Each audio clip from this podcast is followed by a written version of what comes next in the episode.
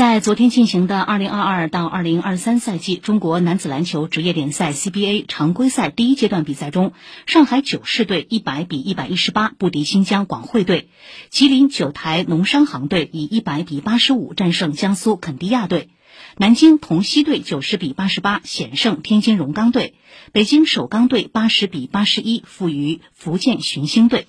广东宏远队按照赛程当天应对阵北京控股队，但广东队因自身原因未能参赛，依据联赛相关规定被判负，比分以零比二十计。